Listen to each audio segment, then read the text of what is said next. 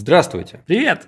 Ну вот и подоспел новый выпуск Keybird. Э, Сегодня мы будем рассказывать про интересную штуку, которая называется Web Presence. Web Presence. Да, она у нас будет разбита, скажем, на две части. В первой части я буду больше рассказывать про то, зачем это нужно для индивидуумов, то бишь для разработчиков, дизайнеров, кого угодно. Дигитал-маркетологов. Олег будет рассказывать, для чего это нужно компаниям. Компаниям, командам. Начнем с того, что что такое вообще веб-презент. Переводится как присутствие в сети. Присутствие в сети. Ну, да, наверное, как-то по-русски можно более красиво перевести. Ну, мы не для этого здесь свои голосовые связки напрягаем. А, Это та тема, которая позволяет человеку быть более представленным в сети, скажем, на простом примере. Если вы куда-то подали свое резюме, работодатель открывает интернет, вбивает туда ваше имя, фамилию и смотрит на результат. Смотрит, чего ж там про вас там вообще написано. И если первая ссылка – это ваш профиль на Одноклассниках, где вы там с вашими ребятами пьяные голые в озере купаетесь, то это фиговый веб-презенс. Да. А если там GitHub на первом Да-да-да. месте, а на втором ваш личный блог, на третьем ваш личный твиттер и так далее, это значит, вы что-то делаете уже хорошо. Для чего он нужен вообще, веб-презенс? Мы рассматриваем пока индивидуумов. Ну, Мгм. в принципе, если вы полностью довольны тем, что в вашей жизни происходит, вас устраивает ваше место работы, ваша зарплата, то, где вы находитесь, все вот эти вот частности, которые касаются работы, тогда, в принципе, как говорилось в одном замечательном видео, этот интернет ваш нам нахуй не нужен. Заменяем интернет на веб-презенс. Но если же вы все-таки, пусть даже не грезите, а хотели бы получать больше различных Офферов. Офферов, хотели бы получать больше возможностей участвовать в каких-то крутых штуках, ездить на конференции. Если вы хотите, чтобы тот человек, который вас нанимает или хочет с вами запартнериться, понимал до общения с вами, что вы крут, А еще для того, чтобы вы могли не просто участвовать в, интер- в интересных проектах, а могли выбирать из множества интересных проектов самые интересные для вас, тогда, наверное, есть смысл задуматься о том, что сделать для того, чтобы интернет знал о вас больше. Да, как обычно это все происходит. Предположим, вы подаете на какую-то вакансию в какую-то классную компанию, в которой вы реально хотите работать. А если вы думаете, что работодатель или HR или CTO смотрит ваше резюме, читает и говорит, «М, какой классный чувак, молодец, давайте с ним пообщаемся, Хер там плавал. то это не так. То есть резюме это просто как бы один из знаков того, как часто чувак меняет работу. Все, что там остальное написано, это не имеет особого значения. Что происходит после того, как э, работодатель смотрит ваше резюме? Он выделяет ваше имя и начинает вас гуглить. Он смотрит все, что найдет, тратит на это какое-то время, и именно с этой части формируется его представление о вас. Если он ничего не находит, то это достаточно такой адекватный сейчас сигнал к тому, что либо вы пишете какой-то фейк, либо вы скрываете свое присутствие по каким-то причинам, либо вы просто интернетный ноль. М, что тоже может быть. И да, здесь, конечно, есть еще несколько уровней. То есть первый уровень это когда гуглят ваше имя, а вот уже более продвинутый уровень это когда чувак знает о вас, потому что он подписан на ваш твиттер, где вы пишете офигенные вещи. Да, Или да. где-то Происходит это вот так вот. Эй, guys! Нам зааплавил Роджер Мэнсон. Вы в курсе, кто это такой? Мы же используем его либо у нас в проекте. Офигеть, я же Офигенно. подписан на его твиттер. Он сейчас в Малайзии. Блин. все верно. Вот То есть это, вот это вообще бомба, да. это Это, уже- очень круто. это уже то, до чего нужно дорастать. Да, это web presence 90 level. Собственно, рассказали, что это такое, для чего это нужно, но надо же теперь говорить о том, как.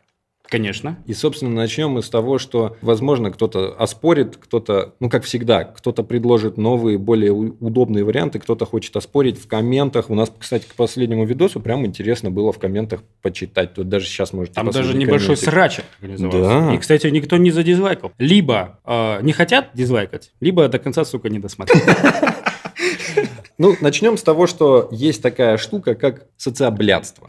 Я этот э, термин узнал от э, небезызвестного Данила Вартанова. Кстати, хороший пример того, как нужно о своем веб-презенсе беспокоить. Погуглив его имя, найдете много интересных вещей. Так вот, социоблядство. Что это подразумевает под собой? Это значит, что вы Возможно, где-то переступая через свои внутренние принципы, вы просто нигде не, не светитесь. Вы не пишете в Твиттер, у вас на Фейсбуке только фоточки, где вас тегнул кто-то. То есть это и есть социоблядство? Или это оппозит? Это, это оппозит. Ага. Это оппозит. Даже, вот, кстати, важный момент веб-презенс складывается не только из ваших профессиональных скиллов и так далее. То есть, если вы хороший программист, поехали в какую-нибудь страну, в этой стране клево познакомились с какими-то чуваками, не знаю, что угодно там с вами происходит, вы просто об этом пописываете. То есть, пописываете не только о том, как вы пишете код, но и о том, что у вас есть какая-то жизнь, о том, что вы путешествуете, вы знакомитесь с новыми людьми, потому что это в любом случае ваш образ будет выглядеть для работодателя как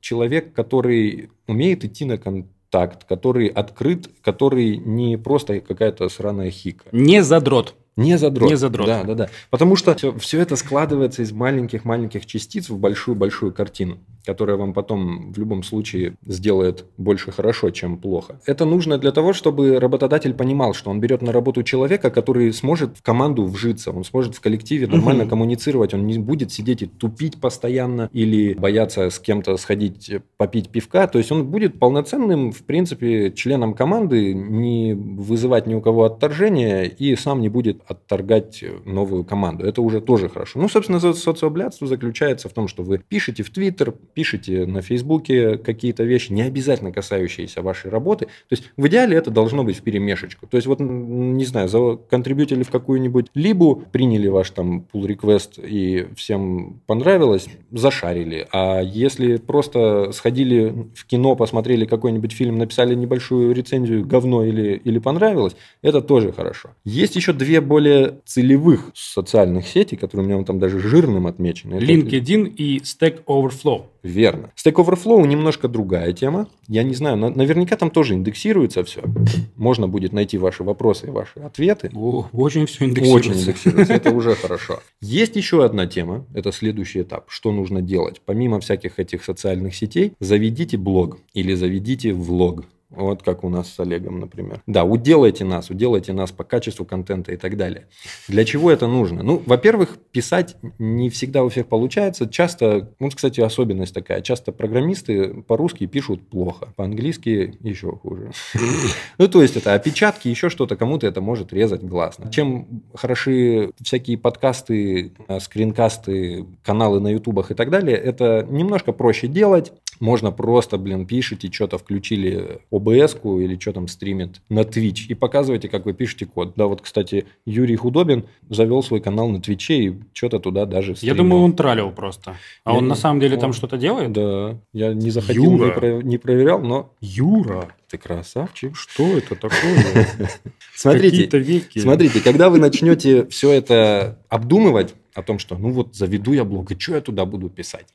Есть такая вещь, как это было в Симпсонах. Это даже серия в Симпсонах была про это. Или была, в серия, была серия в Симпсонах, что это было в Симпсонах. По-моему, да. Или в Саус Парке это было. Ну, в общем, такая фишка, что Симпсоны настолько долго уже существовали, что, блин, все, все, все, все э, моменты, которые можно было осветить, они уже осветили, они типа ступор, а что делать? Там, по-моему, это был South Park. Ты сейчас на смайлик из эмоджи был что дальше делать. Так вот, смотрите, я почти уверен, что каждый из вас хотя бы раз в жизни, а то и, наверное, чаще, но я точно чаще, натыкался на решение какой-нибудь проблемы в блоге какого-нибудь индийского разработчика, у которого ломаным английским, но реально написано то, как эту проблему решить. Я к чему говорю? К тому, что порой вы можете даже не представлять себе, как может один видос или один блокпост сделать для вас такую охеренную репутацию, что вы просто прям офигеете. То есть можно делать десятки видосов в месяц, выкладывать и набирать по 500 просмотров, а потом выложить один и срубить несколько лямов. Очень классный пример. Это популярный блог, называется Coding Horror. Угу. Его ведет Джефф Этвуд. Он был сооснователем Stack Overflow вместе с Джоэлом Спольски. И у, да ты готовился. у Джеффа Этвуда спросили как-то, э, почему вы так классно пишете? В чем секрет? Мы читаем ваши посты и дрочим на них. Идея состоит в том, что просто пишите. Сначала вы пишете фигово. Если вы продолжаете писать, через какое-то время вы начинаете писать лучше. Ну, то есть надо постоянно что-то делать, постоянно куда-то контрибьютить, постоянно писать, и качество улучшать. Можно даже проблему, которую обмусолили уже все, обмусолить еще раз, и обмусолить ее, может быть, под чуть другим соусом. Ну и мнение свое по этой проблеме Свое сказать. мнение, Типа, считаю да. вас всех мудаками. Вы неправильно Docker юзаете. Клево, клево. Docker мертв. Так вот, это все ведет к тому, что вы еще один level вашего web presence а добавляете вот в эту вот мозаику. То есть блог это вообще, насколько я знаю, для любого рекрутера считается как хороший такой зеленый checkmark. Это Мгм. значит, чувак как минимум Умеет писать. Если он Умеет. умеет писать, он, видимо, в тикетах будет нормально писать, он будет в worklog е отписывать хорошо, Мгм. он там в текстовых стендапах будет нормально и отписываться. будет делиться знаниями, наблюдениями и так далее. Ну что и доку, доку будет писать, это очень важно. Даже если не думаете, что у вас получится, лучше попробуйте, чем не попробуйте. Тут еще есть такая ловушка в блоге. Вроде вы там написали пару постов, а потом чувствуете, что тем нет. Выход из этой ловушки очень классный. А попробуйте писать какой-то длинный, большой подготовленный research или расследование. Начните ковырять какую-то штуку, собирайте максимум информации, то есть превратите это в какую-то мини-курсовую работу, мини-монографию и пишите этот пост в течение, допустим, полутора месяцев. Вот, у меня был такой один из, один из постов, он получился, кстати, очень коротким, но я его высирал, вынашивал, там, по-моему, месяца четыре, я все никак не мог его закончить, читал очень много литературы, в результате он из меня вышел, как вот вышла черепаха, вот, и получилось классно. Я сейчас пытаюсь делать такие очень большие выкладки, я, правда, их еще тоже не публикую, потому что это достаточно сложная работа, но любая длинная постятина, которая, в принципе, кому-то может быть полезна, это такой первый шаг к тому, чтобы ваши блокпосты вирусились. А виральность э, вашего блога – это один из факторов веб-презенса. Про блоги поговорили, про всякие подкасты, шматкасты тоже. Еще одна тема есть важная – это конференции. Мгм. Вот этот товарищ в своей компании очень часто практикует это. У него вот здесь висит набор вот этих бейджиков с конференций. Больше ста уже. Уже больше ста. Сфотаем где-нибудь ссылочку, скинем. Но это выглядит достаточно внушительно. Почему? Во-первых, если вы хотите выступать на конференциях, знаете, всегда есть спрос на докладчика. На спикеров, да. Спикеров Очень, всегда, не- очень часто. всегда не хватает. Подается очень часто много ребят с неинтересными темами, либо с темами, которые они готовят плохо. Всегда приходится выбирать, и зачастую приходится порой даже за кем-то бегать. Любой организатор конференции заинтересован в том, чтобы ему кто угодно предложил. Да. Пусть это будет чувак из Да. другой страны, пусть у него даже будет не тот профиль, для которой конференция, вполне возможно, что даже если он скажет, блин, на нашу конфу ты, наверное, не проходишь, но вот здесь мой друг проводит еще одну, поэтому подай-ка туда, я даже тебя реферну. Кстати, Чак, когда подает на какие-то крупные конфы, и его толк не принимают, потому что он не попадает по формату, через какое-то время организаторы скидывают ему контакты тех, кто готов его толк принять. То есть это очень классная штука. И как бы не стремитесь сразу попасть на Хайлот или там на Рид, или на Фоздем, или еще куда-нибудь. А начните с местных локальных метапов. Я даже настоятельно рекомендую с местных метапов начать для того, чтобы отточить свое мастерство. Потому что в любом случае это очень большой объем работы над собой. Это очень непросто выйти и перед толпой, пусть даже в 20 человек, начать о чем-то рассказывать, потом еще какие-то каверзные вопросы. Это многих отпугивает. Но всегда знаете, что среди этих 20 человек как минимум 5, а то и 10 будут смотреть на вас с открытым ртом и думать, вау, какой он крутой. Мгм. Какие он классные вещи говорит. Вот, Многих- я так, вот я так не умею, как да, он. да, да, да.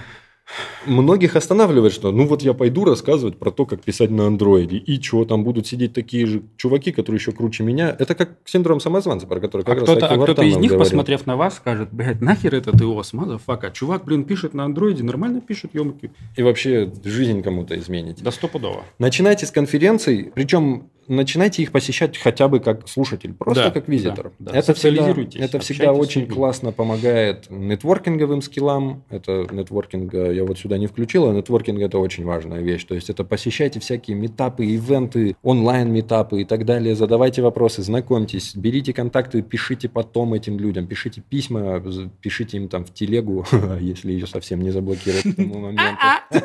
Всё так, К тому моменту, как мы видос выложим, все, телеги уже не будет. Это все позволит вам немножко обрасти контактами, которые в случае чего смогут помочь с подготовкой, смогут помочь с контактами, а порой смогут даже просто порекомендовать вас своему работодателю, потому что вы пообщались 15-20 минут, и он понял, что вы очень классный чувак. Произойдет конверсия. Так что конференции, пусть даже это небольшие конференции. Вот у нас в Бишкеке больших конференций в год проходит штук 5, наверное, максимум. Даже меньше. Более-менее больших. Парочка. Парочка. Проходят метапы постоянные. Не знаю, ребят, э, вот э, есть GDG Бишкек, я уверен, те, кто нас слушает из других стран, у вас там наверняка где-нибудь тоже есть GDG. GDG вообще есть везде. Я не знаю, как политика у GDG вообще во всех странах. Знаешь, в Украине, наверное, сложно с метапом каким-то, с докладом просочиться, но в других странах мы вообще в Бишкеке выступаем как площадка для любого доклада. Вот на какую тему хотите выступить, на ту и выступайте. Пишите организаторам, они всегда будут рады. Организация писем в ящике Gmail.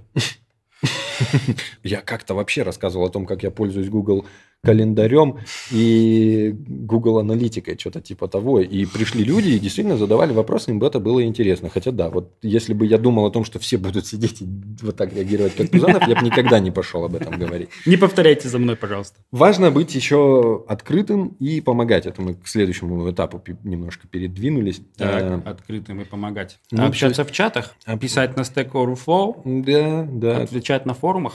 Когда какой-нибудь Джун задает простенький вопрос, его все троллят, короче, говорят, иди гугли, ну, не знаю, погуглите за него, скиньте ему ссылочку или еще чего-нибудь. Просто примелькаться даже в каком-нибудь большом чате, где сидят какие-нибудь бородатые разработчики, это уже хорошо. Сейчас очень много появилось телеграм-чатов mm. по каким-то микронишам среди разработчиков, и появилось очень много Slack-румов тоже по каким-то специализированным нишам, где куча народу тусует. Как это работает? Вы просто начинаете проявлять адекватную активность, то есть вы там не вовлекаетесь ни в какие перепалки, вы никого не троллите, вы там не мешаете, но когда вы чувствуете, просматривая список вопросов, что вот этому чуваку я могу чем-то помочь, или я, допустим, могу раскрыть вот эту тему, потому что я в ней хорошо шарю, или я могу задать умный вопрос и получить на него какой-то ответ, чтобы самому себе как-то mm. там помочь. Как происходит конверсия? Через какое-то время вам в личку начинают писать какие-то чуваки. Кто-то из них может предложить вам работу, а кто-то из них может просто помочь вам абсолютно адекватно. Ну, то есть я вижу это именно таким образом. Я помню, как Чак очень активно участвовал в каком-то гошном чате в Сваке,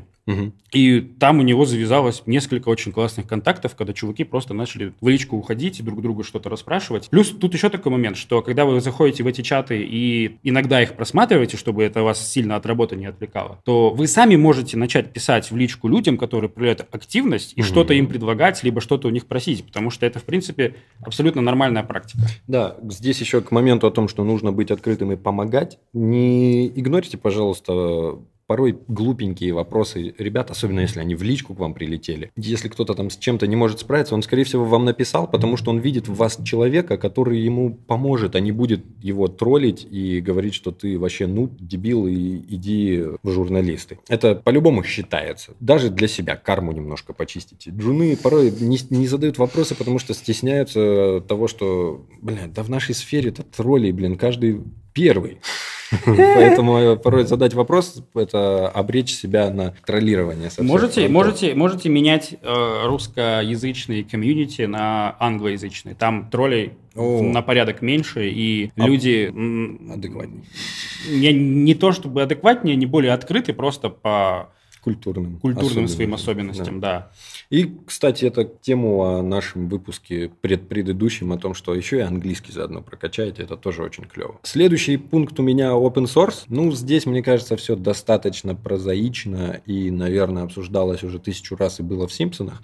Пишите в open source, контрибьюйте туда, пусть даже не знаю, какие-то простенькие штучки, начинайте с чего-то. Пишите сами что-то, выкладывайте в open source. Я думаю, здесь Олег чуть больше эту тему сможет раскрыть, да? Да. С чего вы можете начать? Вы можете начать с того, что пишите развернутые баг-репорты в GitHub issues lib, которые вы юзаете. Расписывайте полностью проблему, расписывайте варианты решения, которые вы видите, тагайте активных девелоперов сразу в issues и смотрите, как они вам отвечают. Это, это в принципе, первый этап контрибьюшена. Этот contribution абсолютно адекватно там индексируется, и потом, когда вас будут гуглить или там кто-то будет вас искать, это тоже очень хорошо сработает. Number two. Шлите pull реквесты В любом виде, как вы видите, добавьте тесты в либу, поменяйте редмишку, найдите какую-то issue, с которую забивают лид-девелоперы какой-то либы и попробуйте ее починить. Добавьте не бойтесь. перевод. Да, добавьте перевод, не бойтесь а, наговнокодить. Там, в принципе, как бы чуваки, вы для них все-таки просто аватар, какой-то никнейм, какой-то какая-то... Никто не будет писать вам в личку и говорить, я вырежу всю твою семью. Да-да-да. Ну, то есть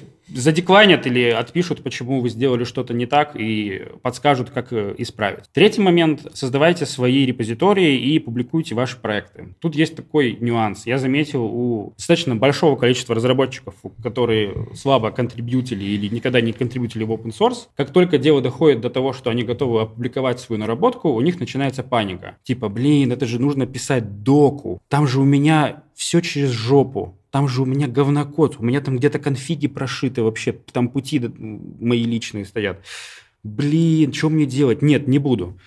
На самом деле это не так. Контрибьютьте как есть. Не нужно бояться того, что кто-то сломается об ваш репозиторий. Во-первых, когда вы контрибьютите в open source, это не значит, что все вдруг узнали про вашу какую-то библиотеку и побежали ее ставить. Нет. Вы законтрибьютили, об этом никто не узнал. Но пусть она просто будет. Пусть будет копиться ранг. Пусть кто-либо, кто когда-нибудь вас начнет пробивать по гитхабу, посмотрит, что вы когда-то год назад закачали туда и что вы сделали, посмотрит историю ваших комитов, посмотрит, какой код вы пушили. Возможно, этот человек даже не будет пытаться ставить вашу либу, потому что ему просто важно понять, как вы пишете код. Это угу. очень важная штука, потому что последнее время, во время собеседований, на каком-то этапе рекрутер спрашивает, покажи код. Просто угу. покажи кусок своего кода, допустим, на type, type, TypeScript. И ты просто отправляешь его в свой репозиторий. Он даже не знает, что он сломан потому что там нет доки или потому что там вы захардкодили какие-то конфиги. Нет, угу. он просто посмотрит куски вашего кода. Так, тесты есть, ну, ну здесь я бы по-другому сделал. В принципе, нормальный чувак, можно брать. Относитесь к этому вот так вот. Второй момент. А если вдруг вы написали реально полезную и интересную штуку, и люди хотят ее ставить, народ, который пользует вашу либо, он абсолютно адекватно в ишьюсах будет задавать вам вопросы. Типа, чувак, блин, у меня такая-то ошибка, что делать? И вы потихонечку, резолвя эти ишьюсы, автоматически вместе с этим комьюнити формируете нормальную библиотеку, которая не зависит там от каких-то ваших личных штук, и формируется какая-то дока. Точно так же кто-то вам поможет с той же докой. Возьмет да. и напишет ее за вас. Абсолютно верно. Поэтому, если у вас есть что контрибьютить, отдавайте. Я вообще сторонник того, чтобы максимально все отдавать в open source, если это не конфликтует с интересами Индия, ваших заказчиков, ваших партнеров, ваших друзей или ваших тиммейтов. Ну и не забывайте вычищать э, ваш э, open source проект от ваших э, личных private ключей, чтобы потом вас не похекали. Есть еще одна штука, которая намного сложнее, но намного перспективнее, это Google Developer Experts. Угу. Это тема, когда Google официально вас признает экспертом в какой-то своей технологии. Есть прям листинг, в котором будет ваша фоточка, будут ваши контакты, будет написано, что вы делаете, чем занимаетесь, в чем вы эксперты. Там очень сложный экзамен. А, там два экзамена, там три составляющих. Первое, вас должен туда порекомендовать обязательно какой-то представитель Гугла, и, скорее всего, ваш DevRel. DevRel – это чувак, который отвечает за контакт Гугла с комьюнити в определенном регионе. Mm-hmm. Опять же, через GDG-шников можно туда пробиться. Во-вторых, у вас даже 4 получается. Во-вторых, у вас должны быть там критерии такие, как а вас должны знать и слышать. То есть, как минимум, у вас должен быть твиттер, на который там хотя бы тысяча человек подписано. Если у вас есть все, что было у нас перед этим озвучено, то есть блог, твиттер, ФБ и так далее. То есть, это, это, это получается часть веб-презенса для тех, у кого должен быть уже веб-презенс. Такая mm-hmm. рекурсия веб-презенса. Рекурсия веб-презенса, да. Но здесь плюшек очень много. Ну вот, еще один этап этап. То есть вы сначала будете собеседоваться с таким же GDE в вашей сфере, а последний этап это будет э, собеседование непосредственно с гуглером, то есть сотрудником компании, который будет собеседовать вас, насколько вы действительно шарите в этой теме. И если вы все это проходите успешно, ну это вообще супер круто. То есть э, ожидайте, что вас будут приглашать на все возможные GDG Dev куда-то в гости вас будут как минимум два раза, по-моему, в год приглашать в Калифорнию на свои ивенты несколько дневные, а это уже там, там и перелет оплатят, и все, и отельчик снимут, еще и, возможно, там каких-нибудь ништяков загонят. И, наверное, последнее, о чем я хотел рассказать, это LinkedIn. Mm-hmm. LinkedIn – это социальная сеть, которую никогда не нужно игнорировать. Она чем хороша? Зашел туда раз в месяц, посмотрел, есть новые сообщения, ответил, нету, посмотрел, кто в друзья там добавился, поотмечал, либо поотменял, убедился в том, что ваша текущая страничка отражает ваше текущее состояние, что вы работаете в той компании, которая там указана, у вас там описаны ваши основные обязанности, что вы делаете, как вы делаете, и еще один важный момент. Там всегда нужно писать о том, что вы сделали, и идеально, если это будет все в каких-то цифровых значениях. Угу. Не знаю, увеличил конверсию, посещаемость, снизил косты там, на проценты, на какие-то проценты, это уже хорошо. Получил сертификат такой-то. Угу. Я, когда открываю свою ленку в LinkedIn, я вижу только одни регалии сертификатов, каких-то непонятных мне ноунеймов. Про сертификаты мы не говорили, собственно, да, про все эти онлайн-курсы, но даже онлайн, ну, это тоже часть веб-презенса. То есть прошли какой-то курс на курсере, получили там сертификат, добавили в LinkedIn, добавили в резюме, готово. LinkedIn хорош тем, что он очень мало времени требует. Я, в принципе, его там редактирую, наверное, когда работу меняю только. Но это уже хорошо. То есть он должен всегда у вас в актуальном состоянии, и знаете, в чем очень клево? Вы берете и экспорт из PDF нажимаете, и у вас готовая резюмешка, которую чуть-чуть подредактировал, и вообще все можно отправлять. Многие западные ребята, они делают свой homepage mm. со своим именем, и там просто набор ссылок на резюме, GitHub, LinkedIn и прочие-прочие какие-то штуки, не знаю, PGP-ключ кому надо, там последние статьи и там фото моей кошечки. Все верно. Все, мы про индивидуумов закончили. Олег, есть что рассказать про компании и команды? А, смотрите, если вы компания и команда, это относится все к вам.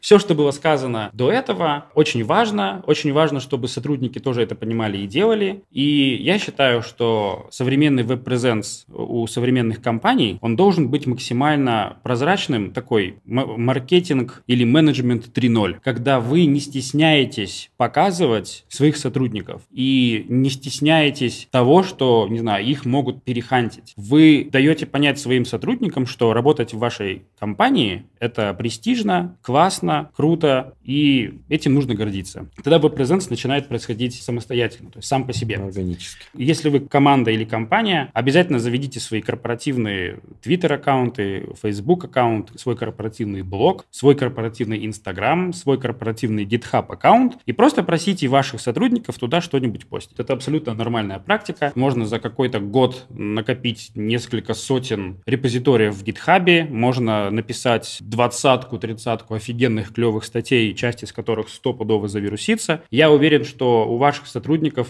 один из пяти стопудово желает и хочет чем-то поделиться, просто он не может как бы сам пойти навстречу, потому что не знает, можно ли этим делиться, типа, или не можно этим делиться. Я вот с этим столкнулся, когда мы начали наших ребят ворошить, чтобы они чем-то делились, я как бы понял, что у людей, которые как бы большую часть времени заняты работой, у них нет понимания того, а что можно выносить, а что нельзя выносить. Поговорите с ребятами, пусть они контрибьютят достаточно открыто, пусть они везде, где они публикуются, ставят ссылку на компанию, в которой работают. Это абсолютно нормальная, хорошая практика. В принципе, все. То есть все что, все, что работает для индивидуума, работает и для компании. Не стесняйтесь этого делать, потому, Но... что, потому что сейчас веб-презенс у компании, ну то есть на, если кто-то начнет гуглить вашу компанию, попадет на ваш сайт, и на котором обычные заученные какие-то штуки, и непонятно кто вы, что вы, однозначно пойдут лезть и искать про вашу активность. То есть все хотят видеть вот эту вот магию веб-презенса. Она еще состоит не в том, что про вас есть какая-то информация, она состоит в том, насколько жив контент, который вы генерите. Угу. То есть, если заходит какой-нибудь клиент, который хочет нанять вашу фирму и видит, что тот контент, который связан как-то с вашим брендом, он был неделю назад, то есть не в каком-то 2014 году, а он был недавно,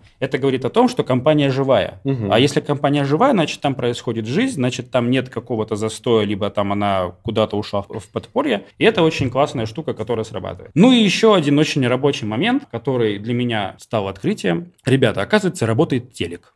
Телек, обычный телевизор? телек. Телевизор, телевизор. Попробуйте просто стать доступными для различного рода интервью, mm. для различного рода каких-то приглашений зарубежных каких-нибудь репортеров, каких-нибудь а, ребят, которые собирают информацию про ваш регион, которые собирают ин- информацию про вашу технологию, которая может быть как-то там с чем-то связана. Сделайте так, чтобы вы были доступны. Пообщайтесь с какими-то журналистами, попробуйте сходить на какой-то семинар, где можно сделать какие-то контакты. В какой-то момент в ваш офис придут чуваки с камерами и со светом, вы буквально поговорите 5 минут и если вас покажут на каком-нибудь CNBC в прайм-тайм, буквально на небольшой кусочек времени, вы офигеете от того, как будет ломиться ваш inbox просто от каких-то непонятных рандомных чуваков, которые говорят, «Хей, здравствуйте, мы видели сейчас документальный фильм, там промелькала ваша компания, мне очень понравилось, я посмотрел ваш офис, очень круто, я вас загуглил, у вас клевый Инстаграм, мне очень нравится, ребята, давайте попробуем с вами поработать, вот мой скайп, давайте знакомиться». Ну, то есть это очень классная такая штука, которая оживляет нас. И весь web presence, он у компании, как и у людей, он должен давать людям, которые вас ищут и гуглят, вот эту вот угу. магию того, что вы живы, что у вас с вами все круто, что у вас есть какой-то прогресс, а все хотят работать с живыми, прогрессивными, клевыми компаниями. Я думаю, если вы хотя бы чуточку будете подписывать в бложек или снимать какой-нибудь видосик или как-нибудь участвовать в каком-нибудь комьюнити хотя бы на 10% из того, что описал Михаил, а вам определенно это аукнется, допустим, в порядке двух будущих лет. Все, ребят, всем спасибо. Пока. Web Presence. Web Presence.